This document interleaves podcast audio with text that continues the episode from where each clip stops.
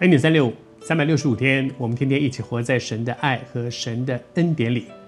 少年观，一个非常年轻、非常富有也有地位的这样一个人，他想要来跟从耶稣，他想要在他的生命当中找到一个可以让他得着那个永恒的祝福、永恒的价值，进入永生里面的那那把钥匙是什么？而在这个过程当中，耶稣告诉他了几件事。他说：“叫他遵守律法。”然后他除了十条诫命之外，耶稣提到在旧约里面所提到的要爱人如己。这段经文说：“他说当孝敬父母，这前面都是十条诫命，是他非常熟悉的。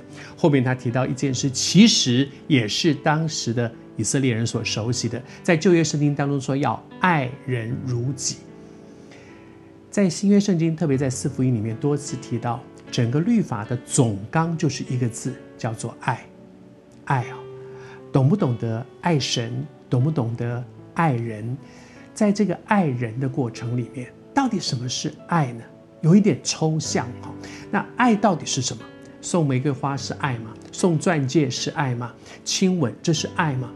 或者有一个更具体的一个东西，可以让我们知道到底什么叫做爱？爱常常是。看见需要，一个人很爱自己，所以我有一点毛病。哎呀，我的这衣服这这支笔旧了，这个这个我的房间需要换。一个人爱你爱什么，你就会在乎什么，因为在乎你就会眼光的注目的焦点。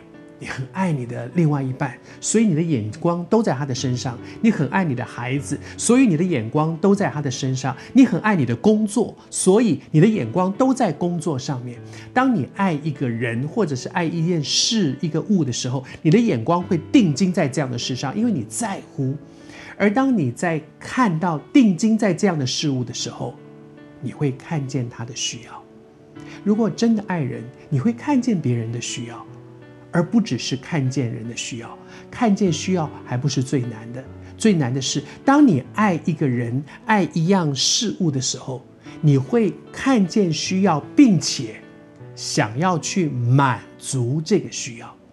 我很爱我的孩子，哎，我看见哇，他他的他的衣服旧了，我会我看见了，然后呢，我走到哪里都会想说要帮他买一件衣服。我看见你很爱你的另外一半，哎呀，你发现说，哎呀，最近他他的那个链子已经颜色都都都已经褪色了，我我我想要去给他买一个新的。看见爱，就会看见需要，爱会想要满足需要。